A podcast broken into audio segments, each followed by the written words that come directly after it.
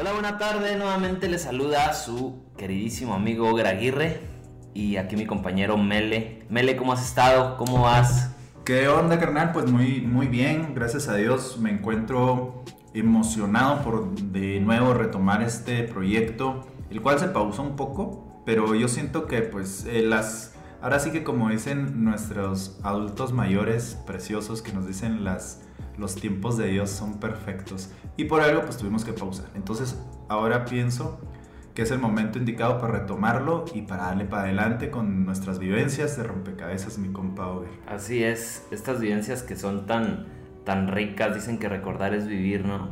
Así, que pues hay que seguir armando este rompecabezas de, de vivencias. Y, y, fíjate que yo recuerdo que, que hablamos bastante en, en, en, el capítulo anterior, eh, pues de, las vidas de tanto de David como de un servidor, pero nos quedó muy pendiente pues escuchar un poco más de ti. Miren, la verdad es que eh, yo te conozco de hace algunos años y yo creo que hemos platicado en varias ocasiones, pues tal vez de tu vida o de mi vida o de ciertas vivencias de ambos.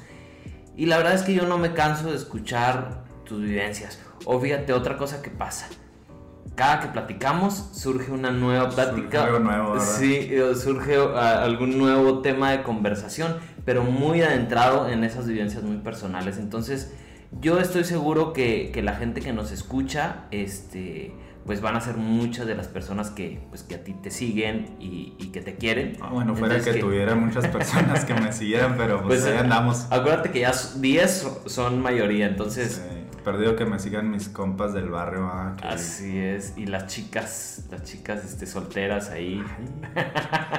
Oye, Mele, este, entonces la verdad es que nos gustaría, pues, escuchar, escuchar más de ti, saber, saber quién es Mele, saber de dónde viene, saber, saber algo de sus vivencias personales. Excelente, muy bien. Antes de, de eh, empezar en la plática, me gustaría eh, recordarles, comentarles que estamos transmitiendo desde nuestro búnker, nuestra casa de estudios, pero sobre todo desde nuestra ciudad, Parral, Chihuahua. Sí, si usted escucha mucho un checheo, es porque somos de Chihuahua y así hablamos los de Chihuahua, ¿verdad? Entonces, pues eh, ahora sí, a retomar esa plática que, que quedó ahí pendiente, y, me acuerdo que te comentaba que yo identificaba muchos problemas de las personas en lo cotidiano, pero una vez que una vez que los pasas te das cuenta que muchas personas están en ese estancamiento. Y es que las cosas eh, se van acomodando. Eh, hay una frase que a mí me voló la cabeza desde muy chavo, que era que no existen las casualidades, sino las causalidades. Causalidades. O sea, hay una causa por la que sucedió eso. Y, y yo recuerdo en mis, primer, en mis etapas de, de estudiante cómo prácticamente fracasé a la hora de, de, tratar de desarrollarme en algo que yo no era. Porque empecé yo a estudiar una carrera que era informática en el TEC cuando, pues, que tendría unos 22, 23 añitos. Y yo recuerdo que entraba a mis clases y prácticamente, pues, no era lo mío. Y fracasé, pero en ese momento, en, en esa historia de mi vida, lo bonito de esa, de esa etapa, aparte de los grandes y, y, hermosos amigos que hice en esa etapa, es que conocí algo que se llamaba psicología organizacional, metodología de la investigación, todas esas materias que ahí le llamábamos materias de relleno, que a nadie le gustaban, a mí me, mm, me encantaban. O sea, Eran las tuyas. Simón, o sea, yo decía, ay, yo tengo que estudiar eso. Y, y me clavaba tanto en, en, ese tipo de lecturas. Pero prácticamente pasó que pues reprobé las carreras, las materias que, te, que no tenía que reprobar y pasé las de relleno. Entonces de todos modos pues, me dieron killer. Me morí en, ese, en esa etapa de estudio y me fui a trabajar con mi padre, con mi viejo y mi hermano. Cabe mencionar que el trabajo que teníamos en la familia, pues era un trabajo difícil. Era aquí en Chihuahua se le llaman ladrilleros, que son las personas que llevan material de construcción a, a las obras, que quieres construir una barda, un cuartito, pues le llamas a un ladrillero y el ladrillero va y te lleva el material. En este caso le hablaban a don Melesio, don Melesio, tráigame X cantidad. Y mi viejo, yo aprendí mucho de mi viejo porque, eh, bueno, fíjate, su historia, pues mucho más, tengo que decirlo con esta palabra, mucho más chingona que la mía, porque mi viejo no terminó ni la primaria, eh, con muchas carencias, con él, él era el hermano mayor de la familia que se hizo cargo de todos mis tíos que, que eran sus hermanos. Creo son como 8 o 10, no la quiero regar, pero por ahí más o menos. Él se hizo cargo de ellos porque falleció eh, mi abuela, falleció pues, los padres de mi papá. Entonces él se hizo cargo de todos ellos y durante pues toda esa etapa pues él fue como su padre, el padre de mis tíos, ¿verdad? Todos ellos les mando un caluroso saludo, también lo reconocen bastante a mi padre y lo quieren mucho. Y pero lo que a, lo que voy es de que yo comparo las historias y digo, carajo, no le digo ni a los, a los talones a mi padre porque él con primaria, me acuerdo que él era un ladrillero, pero no era un ladrillero común y corriente porque mi padre llevaba material a las obras más importantes de aquí de la ciudad, a todas las Infonavits, a todos los grandes, las grandes obras, arquitectos, ingenieros. Pues él tuvo bastante participación en el desarrollo inmobiliario de aquí de la ciudad. Y, estamos hablando, Mele, que, que, aquí en la ciudad, o para la gente que no ubique bien Parral, es, aquí en la ciudad, pues te topas no un ladrillero, te topas una gran cantidad de personas que se dedican a esto. Entonces, algo hacía tu papá, algo tenía tu papá diferente a todas estas personas que lo hacía no solo eh, que lo buscaran para un sí. para un trabajo, sino ¿Sabes para qué, ¿Sabes qué es lo que yo noté en mi papá ya después cuando empecé a tener un poco más de conciencia sobre el comportamiento humano, cuando ahora sí que empecé a leer libros y que comencé a entender cómo pensamos? Que mi padre tenía mucha fe, mucha voluntad y mucha iniciativa.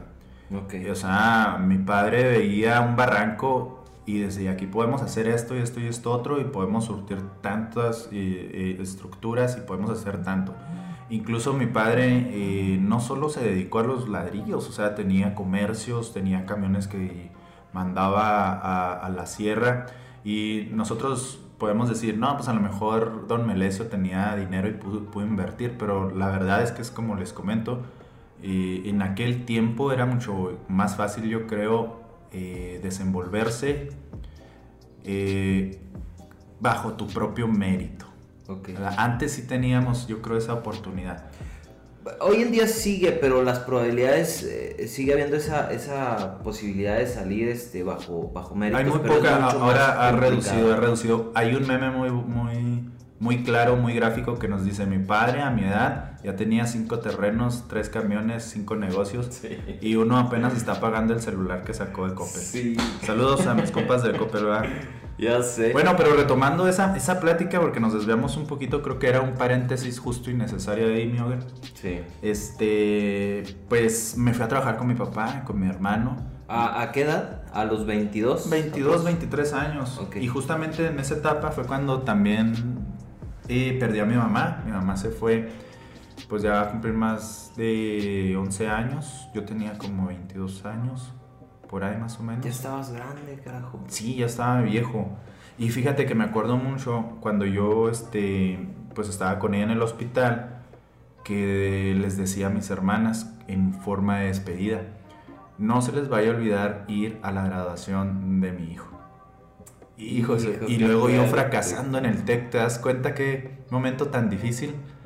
Y tan, no sé, imagínate un, un chico de 22 años que según las neurociencias nos dicen que a esa edad tu parte racional todavía no termina de madurar al 100%, o sea, eh, fue, un, fue un golpe muy fuerte emocionalmente. Hijo, no, no, no quiero ni imaginarlo, Mele, pero imagínate qué, qué pesado. ¿Crees que tuvo que ver algo este, en, en, tu fracaso con la escuela, la pérdida de tu... No, ah, no, claro que no no quiero escudarme ahí tampoco. No, no, no, pero siento Que, a veces pues repercuten ciertas cosas, pudiera Sí influyó, sí influyó, porque todavía me acuerdo que perdí a mi mamá y, duré como un año.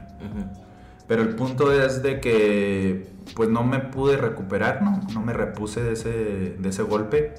Pero eh, entré a otra etapa de mi vida donde tenía que convivir mucho con mi papá, con mi hermano, porque ya los veía todos los días, ya trabajaba con ellos en un trabajo difícil que no me escamaba ni era indiferente a él, porque siempre estuve con mi padre en vacaciones, en fines de semana, yo siempre trabajé y estuve muy envuelto en ese trabajo. Sí, sabías lo que era un trabajo pesado. Oye, este, perdón, eh, ya había una relación cercana con tu papá y con tu hermano, este, antes de que tu mamá este, partiera o no no tú, eres, has llegado tu mamá no sé si te puedas identificar conmigo en este punto güey porque mi padre y los que tenemos viejos viejos de esos de los de las décadas que te gusta de los 40 50 esos señores bragados de sombrero fuertes recios de esos machos, palabras. de esos viejos que son viejos. Claro. Esos viejos, nosotros en nuestra infancia, hablo por mí, ¿verdad? Era entre miedo y respeto que le teníamos. Porque era un señor muy imponente. Y, con, y cuando falleció mi madre y que empecé a convivir con él, pues lo fui tratando más, fui acercándome más a él y empecé a disfrutar mucho su compañía, sus enseñanzas, sus palabras, su inteligencia, su sabiduría. Entonces, otra vez el fenómeno de causalidad. O sea, fue mi madre, terminé, en el, terminé mal en la escuela, pero empecé a conocer más a mi padre. Y me envolví más en el trabajo, supe lo que era ganarme bien, unos billetes. Y, y esa fue una etapa importante en mi vida porque fueron cerca de entre 5, 6 a 7 años que yo trabajé ahí y que me fue bien, sinceramente me fue bien porque pude pues desarrollarme económicamente, compré dos, tres cosas, este, trabajé, supe lo que era un, fuerte trabajo, pero todo lo que sube en algún momento tiene que bajar y es ahí donde entran los puntos de crisis donde tú tienes que tomar decisiones que a lo mejor no te das cuenta eh, o te das cuenta pero no lo quieres hacer, que yo, yo pienso que es aquí donde muchas personas se estancan la cosa ya no va para adelante y tú dices, no, es que te aferras. Y, yo me acuerdo que en, en, el transcurso de ese tiempo mi padre empezó a envejecer, empezó pues a fallar más físicamente al punto en el que pues ya no nos pudo acompañar al trabajo. Ya no asistía a él. Entonces mi, mi hermano y yo éramos los que nos encargábamos de todo. Y pues ahí surgieron algunas diferencias, no, no, no negativas, sino que simplemente teníamos formas de pensar muy diferentes. Respeto y amo y quiero mucho a mi hermano porque también fue una influencia muy importante en mí, pero sentía yo que no congeniaba mucho con su forma de hacer negocios prácticamente. Como persona era lo mejor, o sea, siempre eh, un ejemplo como un hermano mayor lo hace, ¿verdad? Pero yo empecé a agarrar otros rollos sobre porque otra vez el fenómeno de la causalidad. Cuando prendo una vez el radio y me topo con una radio, radiofusora que se llama ¿Qué hay contigo con Olganelli García? Que si un día llega a escuchar este podcast, le quiero confesar abiertamente que gracias a ella me incliné bastante por el comportamiento humano y soy un psicólogo. Gracias a escucharla, a interrogarme, porque me hizo pensar, me hizo cuestionarme si el lugar en mi vida era estar ahí en los ladrillos, siendo que yo sentía que esa etapa de mi vida también ya había terminado o estaba por terminar porque yo estaba eh, prácticamente cargando un camión de ladrillos o haciendo ladrillos literalmente y en mi mente solo pensaba, ¿en realidad quieres estar aquí lo que te resta de tu vida? O sea, ¿esto es lo que quieres hacer? Y yo sentía un vacío porque eh, también llegué a dominar el trabajo tanto que ya no tenía ningún reto. Nosotros éramos dueños del trabajo, y yo sabía liderar a, a, las personas que trabajaban con nosotros, yo les pedía qué tenían que hacer y qué, qué es lo que no teníamos que hacer y todo eso, pero hubo un momento en el que ya se me hizo todo tan monótono. Entonces te comento, empecé a escuchar a esta persona, eh, me invitó a pensar ¿Alguien te recomendó escucharla o fue de, casualidad? No, fíjate que cuando trabajábamos en la ladrillera, eh, saludo a todos mis, mis, amigos ladrilleros. Conozco a bastante gente colegas. ladrillera, sí, colegas. Este, pues ahí se vive un ambiente de ranchero, norteño, de rompe y rasga, las canciones de José Alfredo Jiménez, de Pedro Infante, eh, locutores muy conocidos de aquí, de, de Parral, noticias, era todo lo que se oía. Y yo también tenía esa espinita de como que yo, yo sentía que era algo diferente porque no me gustaba tanto todo ese rollo y siempre buscaba algo, cosas diferentes. Entonces había una radiodifusora que tocaba cosas completamente diferentes, que era la 101.7 de aquí de Parral. Se llamaba Radio Parral. La sintonicé y había música diferente, música que a mí me gustaba. Pero el, el tiempo más divertido que yo pasaba dentro de mi trabajo era de 3 a 6 de la tarde. Que era el programa de... No, de, 3, a 5, sí, dos horas.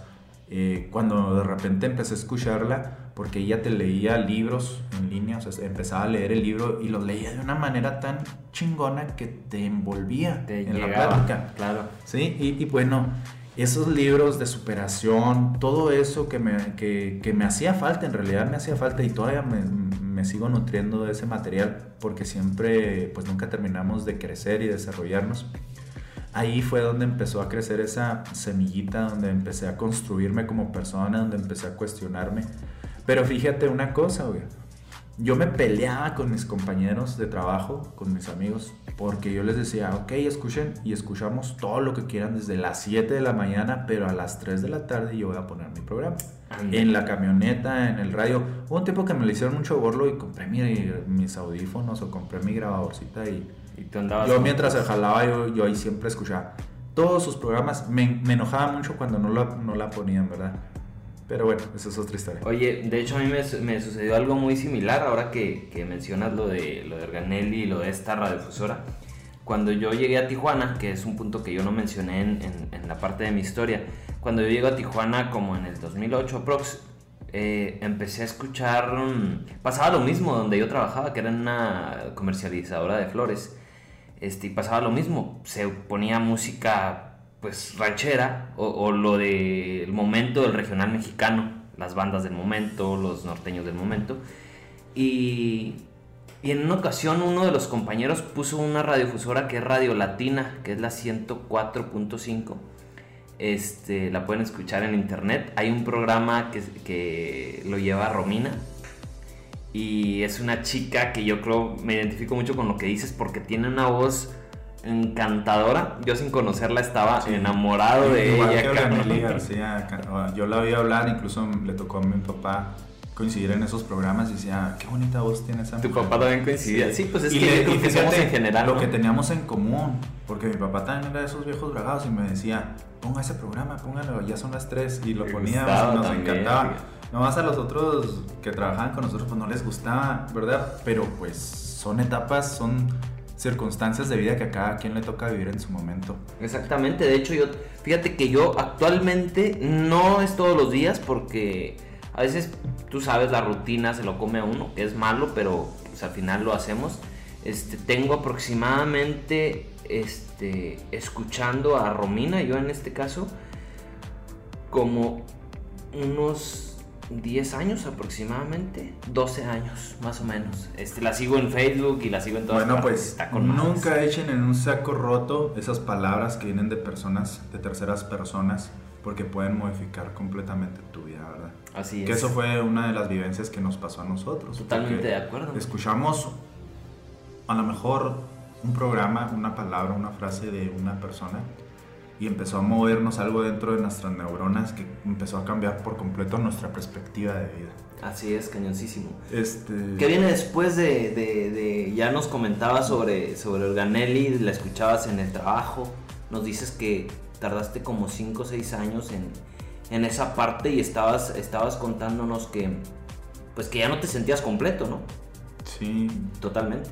Sí, este era aburrido, supongo ya. o sea, mm, no aburrido, como, como que. Como que te caí un 20, un chip, cambia tu, tu forma de pensar. Sientes que tú tienes para hacer algo más, ¿verdad? Y fue ahí donde empecé a, a ver opciones. Entonces, otra vez este fenómeno de que un día salimos de fiesta con los amigos y era un viernes, recuerdo que era un viernes, por la, por la noche, ya tarde, andábamos echando cheve con los compas, con los del barrio de la Ocho. Un saludo a mis homies del barrio. Y uno de ellos, Chuyo, le dicen el Chuyo, recuerdo perfectamente. El Chapo. El Chapo, me dice, ve y déjame a mi casa porque tengo que mañana ir a la escuela. Le dije, ¿cómo que a la escuela? Pues si mañana es sábado. Y luego, sí, pues es que yo estudio los sábados. Y le dije, ah, carajo, ¿cómo está eso? No, pues que estoy en una escuela. Cuéntame más, ¿no? Estoy en una escuela que está en el Valle de Allende. Valle de Allende está como a 22 kilómetros de, de nuestra ciudad, pero pues está relativamente cerca. Y pues a mí me interesó porque desde antes lo que yo pretendía o lo que yo quería pues era estudiar. E incluso ya había estado investigando aquí en la ciudad, pero los horarios eran entre semana y muy caro la escuela. Entonces, pues no se me acomodaba porque yo tenía que trabajar y estudiar, porque ahora ya no estaba papá, ya papá y mi hermano mucho menos me iban a pagar la escuela, ahora tenía que valerme mis, de mi propia testosterona, de mis propios eh, intereses, de mi fuerza de voluntad, si quería estudiar. Entonces, pues como aquí en Parral no estaba la opción, pues me lanzo a la siguiente semana, me lancé al Valle de Allende. O sea, esto fue sí, de un día para otro casi, ¿no? Ah, disculpen la palabra, pero así somos los de Chihuahua. Chingue su madre, dije, mañana me voy a, al Valle de Allende a ver qué rollo. Me acuerdo que mi compadre Efra fue el que me llevó. Mi O sea, él te compadre, él te dio una mi compadre Efra, aquí estaba, yo, pues yo no traía, yo no tenía, sí tenía mueble, pero la neta, pues un mueble viejito, ¿verdad? que te sacaba. Y le dije a mi compadre Efra, compadre, oiga, yo quiero ir a la escuela tal, quiero estudiar. Y mi compadre siempre me alentó mucho a que yo siguiera estudiando. Me dijo, vamos.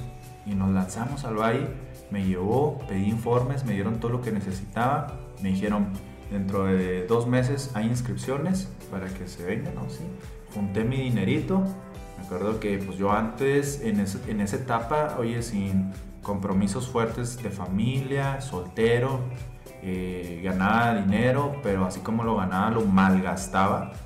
Y estoy haciendo una seña acá medio, que bueno que no hay video, ¿verdad? Para que no vean la... Me echaban mis cheves seguido. Pero entonces empezó a cambiar ese set en mi mente. Yo quiero estudiar. Entonces empecé a dejar las fiestas. eh, Le bajaste ah, rayitas, le- le bajé todo. Y, y ahorré mi feria porque era, a pesar de que eh, era una escuela más accesible, más accesible de las de aquí de Parral, pues sí era cara de todos modos. De todos modos, cada cuatro meses tenía que pagar una buena feria y todo dependía de mí. Entonces eh, acumulé la feria y todo este rollo, voy, me inscribo, eh, después de 5 o 6 años volver a la escuela y entrar a un salón de clases y luego ver a los chavos y yo decía, ah cabrón, como que aquí algo no ¿Cuántos años tenías, Mele? 27. 27. Tenía 27 Estabas chavo, años. cabrón. Oye, pero mis compañeros eran ¿De de 19, 20 o qué? 20 máximo, 22, 23 máximo.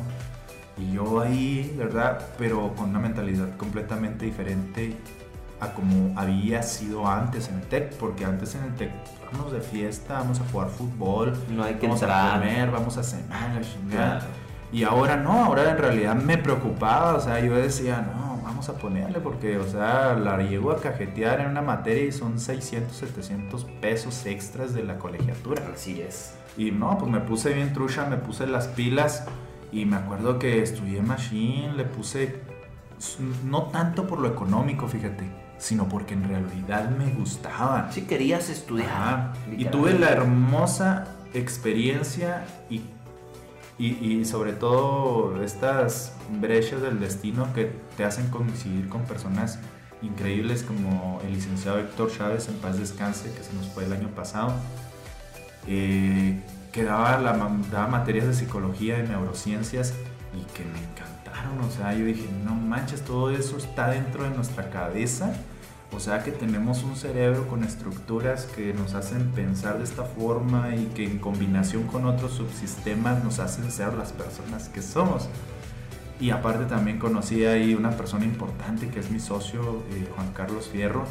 Él también era un apasionado, es un apasionado de las neurociencias y de la psicología. Y pues todos los días todavía sigo aprendiendo de él porque tiene bastante madurez y bastante conocimiento y una amistad increíble. Entonces coincidí con esas eh, grandes personas Y otra vez, pues los tiempos se alinearon para que yo me enganchara más en ese ambiente. Y, todos tuvimos esa oportunidad porque cerca de 27 personas nos graduamos de psicología. Eh, sostengo alguna comunicación con algunos de mis ex compañeros, pero pocos, pocos, Oger, continuaron en... Se desenvuelven en este ambiente de la psicología. De la psicología. ¿Por qué? Porque a lo mejor no era lo suyo. Pues mira. O nos engancharon, o les faltó un empujoncito más. Eh, tú sabes que en, en, en esta escuela que, que tú estudiaste, que, que, un servidor también salió de esa escuela, este, por la facilidad, vamos a llamarla, a llamarle, este, que es obtener esa licenciatura en tres años, muchas de las personas que entran a, a esa universidad pues es para un para mejorar su puesto actual o para buscar algún alguna otra Oye, algo algo que quiero agregar ahí, algo que quiero agregar ahí es de que sí, en efecto, ah, pues era una escuela eh, nueva relativamente, ¿verdad? Sí. Una escuela relativamente nueva, cara, eh, con sus deficiencias y también con sus, con sus buenos aportes, pero todo depende de ti, güey. Sí, totalmente. Porque eso no tengo ninguna a mí, el a mí mis maestros, muchos eh, como licenciado Chávez, increíbles y otros no tanto. Pero a mí sí me decían, hay que leer este libro, cinco páginas, yo leía 20.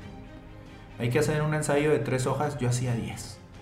Yo investigaba un paso más. O sea, yo, que, yo tenía hambre. Tú ibas con esa mentalidad muy, muy, muy diferente a tu primera etapa en una universidad. Claro, o sea, yo, yo, yo ya estaba con otra forma de pensar. Pero, pues puede ser, ¿verdad? Que por ejemplo muchos de mis compañeros me identificaba también con ellos porque yo ya había pasado por ese bache, ¿me entiendes? En el TEC yo era ellos. Yo era, yo era el joven eh, que no quería hacer nada, que no le gustaba la materia, etc. Entonces ahora estaba con otro rollo por completo. Entonces algo de esa, de, de esa etapa. Me decían mucho los profesores, ahora sí, bienvenido a la vida real. Ya eres licenciado. Entre comillas, porque todavía no recibía mi, título. título. Pero era un licenciado. ¿Qué vas a hacer? Consejo que yo les doy a las personas que se acaban de graduar, que acaban, de ingresar. No, no soy nadie para darles un consejo, pero esto me funcionó a mí. Me empecé a juntar con las personas que tenían mi misma forma de pensar, la misma visión. ¿Para dónde quieres arrancar? Quiero ser psicólogo júntate con los psicólogos. Quiero ser ingeniero, quiero ser doctor, quiero ser maestro. Júntate con las personas que les gusta eso. Y que te puedan aportar algo. Sí, entonces, pues eh, yo mantuve contacto con el licenciado Juan Carlos, que colega y amigo, y, me, él me decía, oye, tal fecha hay un diplomado, ¿qué onda? ¿Le entramos? Y no, sí le entro. Va a ser de tanta fecha, pues ahí ahorrábamos y íbamos. Incluso otra vez, fíjate, las etapas increíbles que me llegaron a pasar.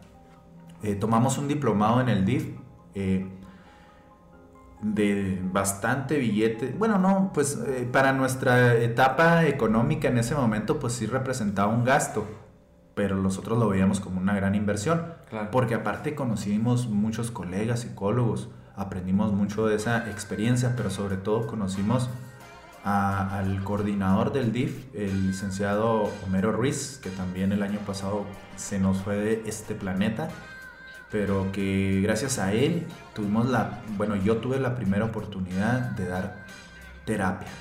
En, de estar, en el DIF. En el DIF, de estar frente a frente por primera vez con una persona y tratar de ayudarla. ¿Cómo te fue con esa experiencia de tu primer terapia, Mel? Oye, eh, yo ya antes había, pues mientras me desarrollaba como estudiante, no faltaba la amiga de mi hermana, la tía, personas que se acercaban y pues yo platicaba con ellos. Y aparte, como te digo, yo siempre estaba consumiendo eh, psicología, contenido. Y entonces eh, tengo cuadernos enteros que yo escribía. Y entonces todo eso yo lo iba adaptando a la psicología que fui aprendiendo, a, toda esa metodología, a toda esa, terapia, a toda esa parte terapéutica. Y entonces yo sentí que me fui muy bien. El primer día todo lo recuerdo perfecto. Una señora con su hijo, problemas de conducta, y empecé a hablar al respecto con ella. Pero sientes un compromiso muy grande porque ya no estás aprendiendo de un libro, ya no estás en teoría, estás en práctica. Entonces yo sentí un compromiso muy, muy fuerte, pero que te movía a prepararte para ayudar a esa persona. Sí, claro, seguir mejorando. Pero no me vas a dejar mentírmele que, que sí hubo una diferencia eh, eh, dentro de tu, de tu ser cuando ya pasó esta primera vez formalmente que dijiste, hoy día es mi primera terapia formal si te tiembla el corazón, sí, sí, sí, sí, poco a poco, pues es como, es como cualquier trabajo, ver que, o sea, al principio no tienes ni idea de qué estás haciendo ahí, ni cómo lo vas a hacer.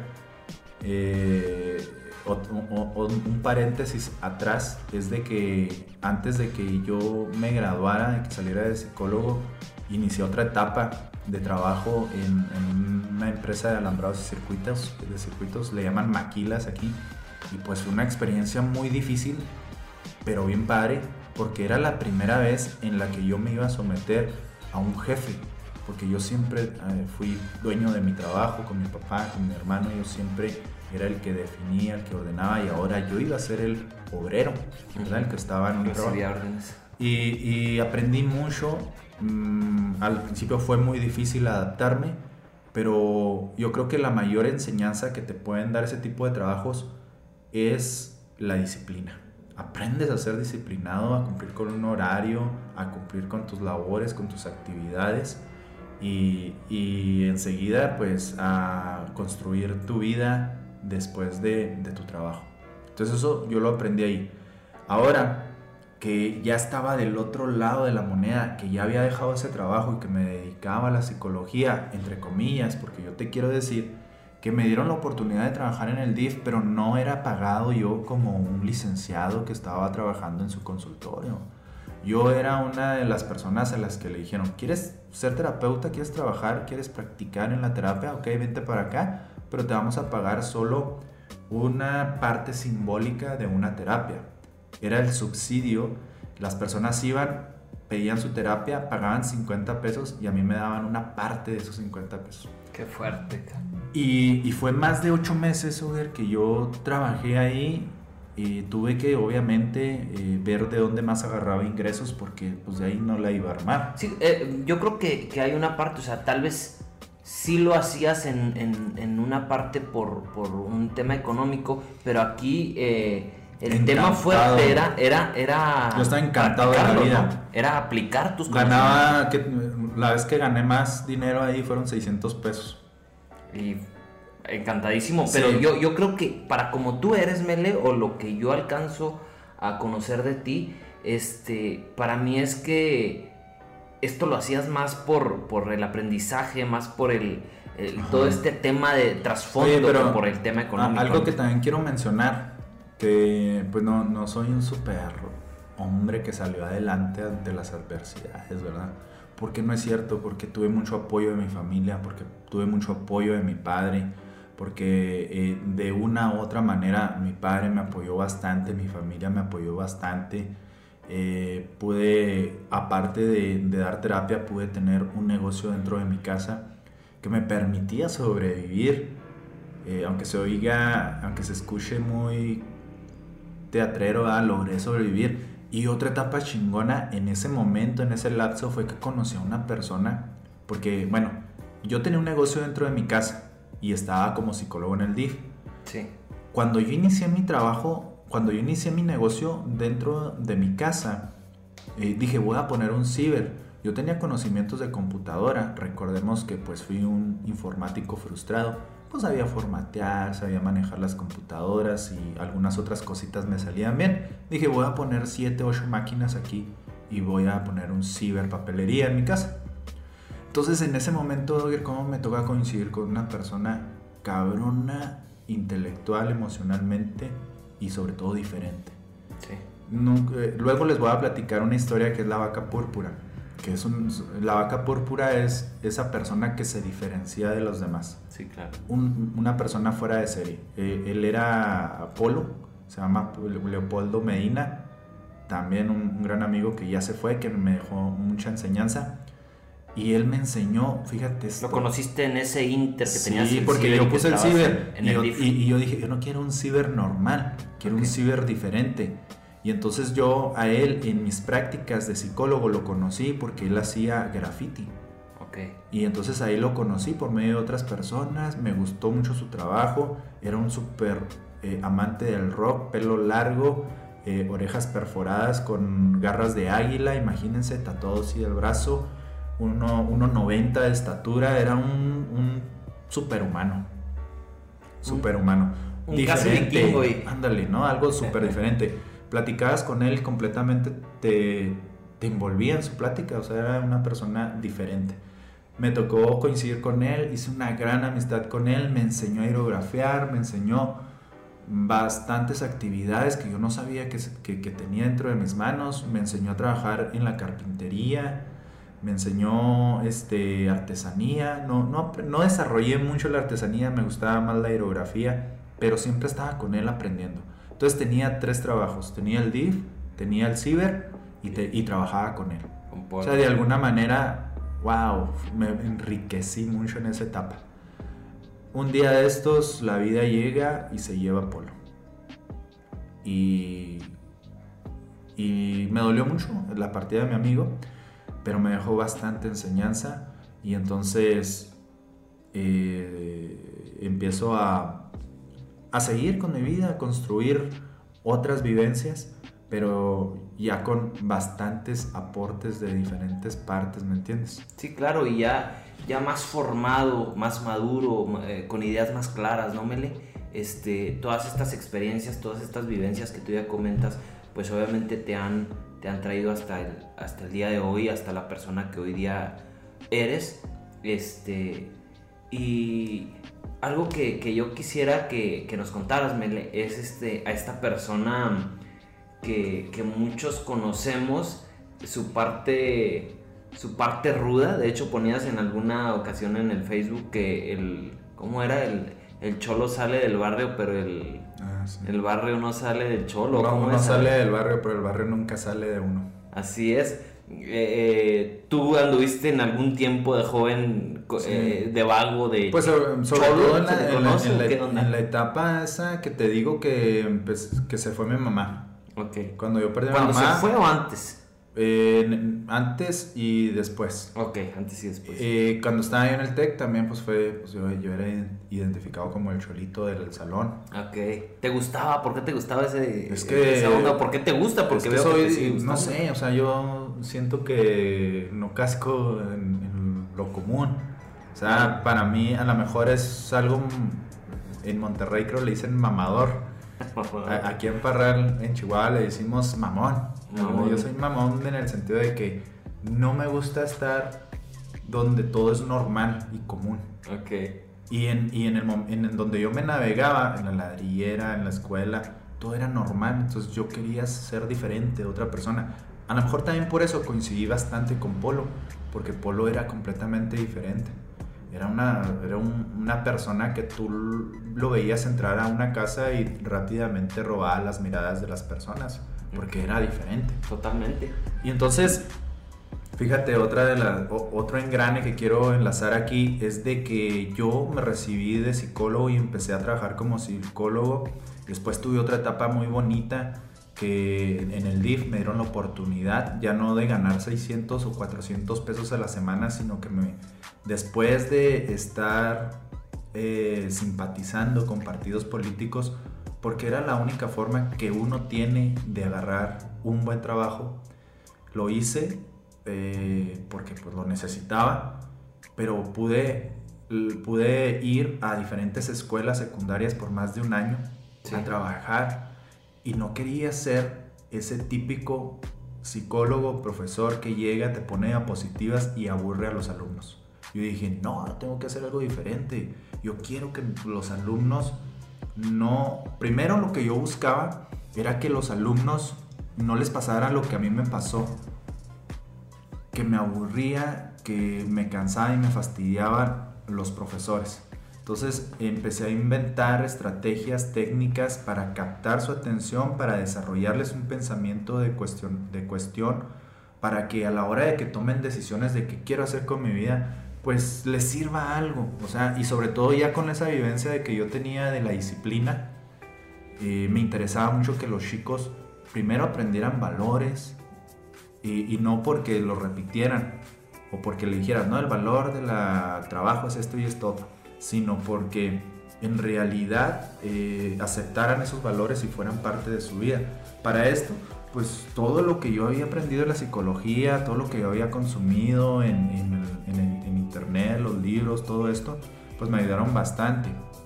Hice eh, un clic muy importante en diferentes escuelas aquí en Parral, con diferentes eh, secundarias, y tuve, tuve la oportunidad de eh, estar siempre en contacto con estos chicos y sobre todo yo ahí me desarrollé eh, en una parte de lo que era parte de mi sueño, que era ser conferencista, tallerista, eh, dar talleres, dar todas estas actividades a los alumnos, a grupos.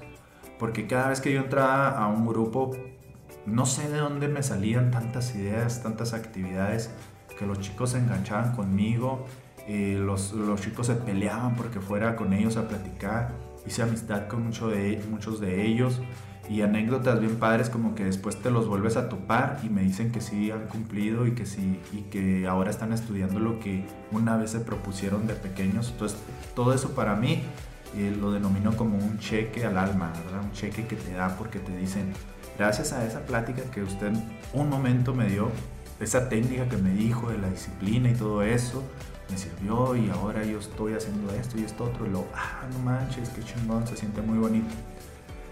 Y entonces, Oger, pues ahí se construyó gran parte de lo que soy como psicólogo.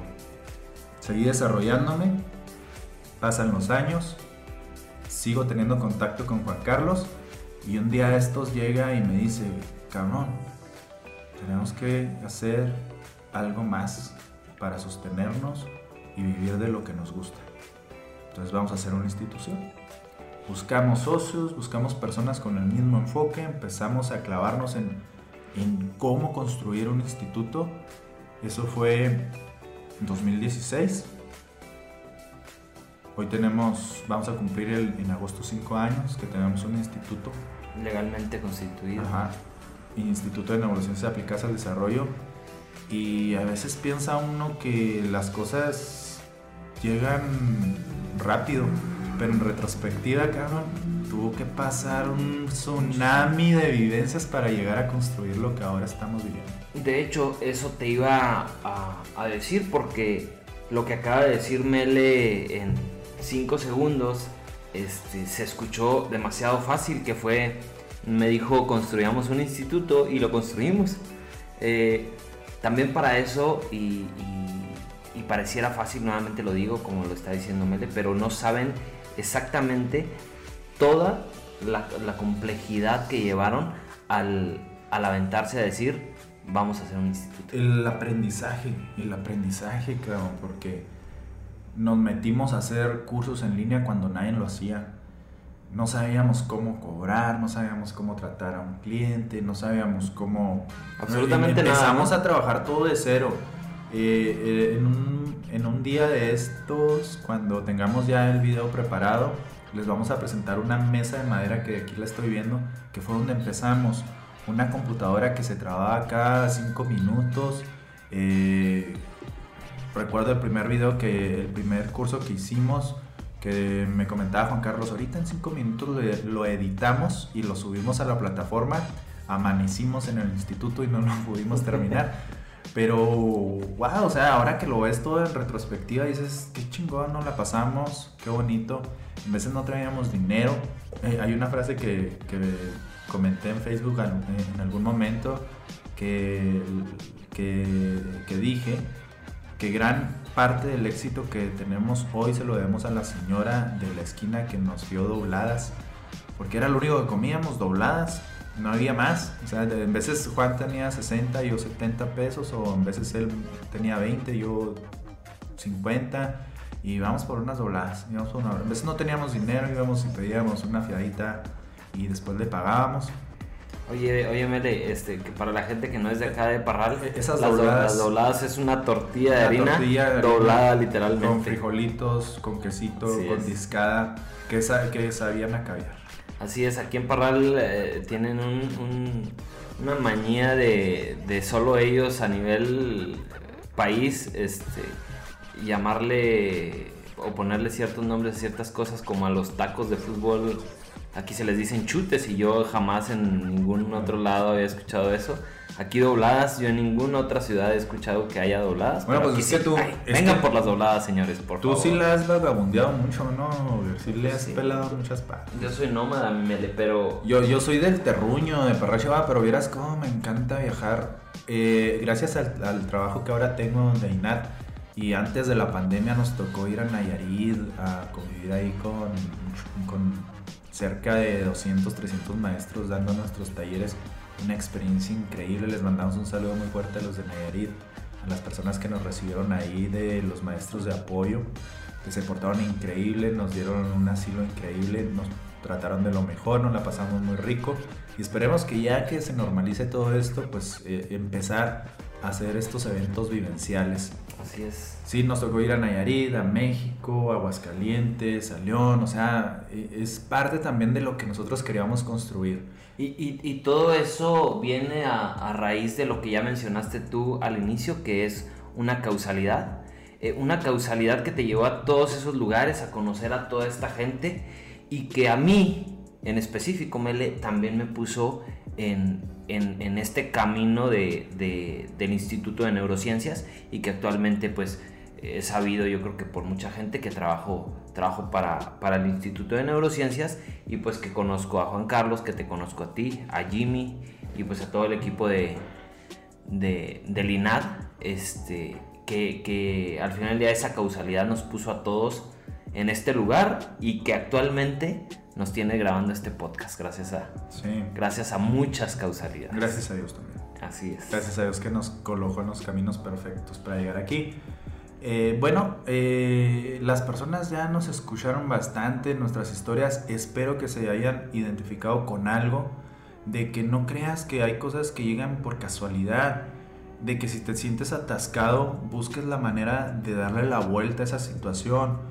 De que trates de encontrar a las personas que tengan tu misma forma de pensar de que también busques ser auténtico, que no quieras ser parte nada más porque sí del montón, que tampoco no está mal, ¿verdad? Si quieres, si a ti te gusta lo que a mucha gente le gusta, pues adelante, Claro. pero no lo hagas por cascar o encajar en, en un círculo. Si a ti te gusta otro rollo, pues dale para allá.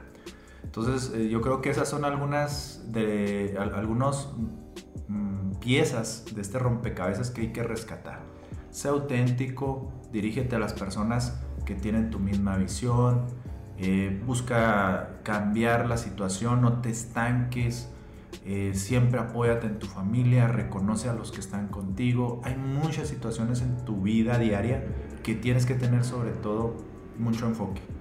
Algo que me faltó decirles es que para que yo esté ahora como, como psicólogo fue que en un momento de mi vida, mientras estaba entre el barro haciendo ladrillos, hubo un proceso de introspección, una plática, una charla intensa conmigo mismo que no cualquier persona hace. La mayoría de las personas nos ponemos un interruptor de automático y terminamos el día y nos vamos a ver la tele a las 6, 7 de la tarde y al otro día nos levantamos y hacemos el trabajo y esa es una rutina. Un proceso de introspección, esto significa que te tomes un tiempo y platica contigo y di, estoy en el lugar que quiero estar, estoy satisfecho con lo que estoy haciendo, eh, me gustan las compañías que tengo a mi alrededor, estoy siendo pleno en mi vida. Pleno quiero decir que te sientes a gusto, te sientes satisfecho con lo que has logrado. Todas estas interrogantes, hazlas.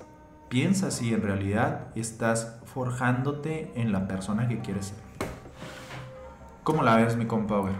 Eh, pues es que tienes tienes mucha razón, Mele, este, en todo, en todo lo que dices, la verdad, este, este cierre que, que haces es encantador, a mí me, me llena muchísimo y, y, con el tiempo que he estado acá en INA, pues son de las cosas que he aprendido a, pues a hacer dentro de, de, de mi ser y personalmente que hago este, eh, pues día a día, esto que tú acabas de mencionar y yo me voy a quedar con una frase, la voy a, la voy a citar en este momento. No sé quién sea el autor, la verdad lo desconozco. Lo vi, lo voy a confesar, lo vi en el estado de una chica de aquí de Parral, de una amiga, este, y lo voy a citar. Dice así: Cuando comprendas que toda opinión es una visión cargada de historial personal, empezarás a comprender que todo juicio es una confesión. Me encantó la frase y, y esto eh, va para la gente que, que, normalmente le damos oído a alguien más que viene a contarte sus posiblemente penas, vivencias. sus experiencias, sus vivencias de rompecabezas. Eh, ¿Sabes por qué te lo cuenta? Por eso, porque hay muchísima confianza y porque es algo que ya vivió esa Val persona. Valor agregado. Si alguien te cuenta algo, como dice Franco Escamilla, cállate el hocico. Y escucha, es. escucha, Escucha, porque si te está platicando es, al- es porque quiere expresarlo y porque quiere que alguien lo escuche. Y otro punto Evita, importante. eh, evita los juicios, deja que hable, deja que se desahogue. Él quiere ser escuchado. que es algo que nos pasaba mucho con nuestros padres o con o nuestros mayores, Mele, que nos decían, no te vayas por ahí. Sí. ¿Cuántos No te amigos vayas tenemos? por ahí. ¿Cuántos amigos tenemos que eh, ni siquiera quieres platicarles algo, algo y ni siquiera te dejan terminar porque te interrumpen y te enjuician? Así Lo es. peor que puedes hacer es lanzar un juicio negativo ante alguien que te está abriendo una conversación. Sí, y al final del día, como dice la frase, es, es una confesión y es algo, como lo dice exactamente, que está cargado de historial personal. ¿Qué quiere decir? Que esa persona ya lo vivió, así que también si te dan un consejo, ¿sí? si como te dicen tus papás luego, no hagas esto, no te vayas por ahí porque te va a suceder esto, te lo dicen 10 veces y ¿qué haces? Vas por ahí y pasa lo que te dijeron. ¿Por qué te lo di- dijeron? Porque ellos ya habían cruzado por ahí. Y porque ese consejo iba cargado de ese historial personal que, ha vivi- que había vivido esta De esa persona. sabiduría. Así es, entonces cuando escuchemos un consejo, sépanlo, no se hace por un mal, no se dice por un mal. Se hace o se da este consejo porque pro- probablemente esa persona que te lo está dando ya pasó por ahí, ya lo sabe. Y sabe algo que le remarcan mucho a los psicólogos, y voy a hacer una voz imitando a las personas. Los psicólogos no damos consejos. ¿Quién chingados dijo que no damos consejos? Si tenemos las herramientas, tenemos los procesos cognitivos, tenemos capacitación, hemos leído muchos libros, te puedo dar un consejo. ¿Por qué Por no? supuesto. ¿Verdad? Por Claro, rompamos esos paradigmas establecidos y formales de los psicólogos que todos lo saben. No, no, no, no, no, no. También somos personas que vivimos experiencias y que en base a esas experiencias podemos ayudar. Así es, Mele. Mele, eh, la verdad yo creo que el tiempo está eh, súper bien. Creo que Nos la pasamos rico. nos la pasamos bien, platicamos rico, Ya, ya, te dejamos ya, hablar seguir, muchísimo. ya seguir hablando es vanidad. Sí, ya sé además. Este, me gustaría, no sé si quieres eh, decir algo, algo final o si quieres dejamos esto aquí y, y, pues nos vemos la próxima o cómo, cómo lo ves. Fue, fue un gusto enorme, mucha emoción de nuevo retomar este proyecto. Yo solo quiero terminar este podcast diciendo que las vivencias te pueden romper la cabeza, pero en ese, en ese rompimiento de cabezas hay piezas importantes que hay que analizar para reconstruir tu vida. Literalmente como Al- un rompecabezas. Al igual que un rompecabezas. Así es, analiza la pieza. ¿Cuántas veces armas un rompecabezas? Y estás quieres aferrado, meter- estás Así. aferrado a meterla ahí. Así es que y no es ahí, por favor analiza, piénsala y siéntela, que eso será lo mejor. Bueno, pues de mi parte fue un gusto estar aquí, me la pasé muy rico. Espero que ustedes en este tiempo, 54, una hora, 55, una hora, minutos, eh, se la hayan pasado también chido, eh, tomándose un refresco, una cervecita, lo que ustedes gusten, pero sobre todo que lo hayan disfrutado. Así es, Mele, eh, nos dio mucho gusto escucharte, eh, saber un poquito más de ti. También, obviamente, yo siempre estoy gustoso de estar en, esto. Podríamos grabar diarios si, si así lo pudiéramos. Prometemos ser más constantes. y luego vamos, a, vamos a invitar a, a, personas que queremos, que admiramos y que son grandes amigos. Poco a poco se van a ir también. De, de repente vamos aquí a tener a una persona que también nos va a compartir su vivencia y que nos va a dar su punto de vista. Así que esto va a estar en constante crecimiento, rotación y cosas inesperadas nos esperan. Así es. Eh, les recuerdo que pueden seguir a Mele en sus, en sus redes sociales. ¿Cuáles son, Mele? Hijo, eso creo que Melesio Mare Psicólogo, esa es mi fanpage. Ok. En, en todos, en Instagram y en Facebook. Twitter no tengo, soy chaborruco, no lo uso. Ok. Yo, yo estoy también como Oger Aguirre Loya. Y, y, este, ah, bueno, perdón. Es eh, igual en Insta y, pues ahí en las que existen actualmente.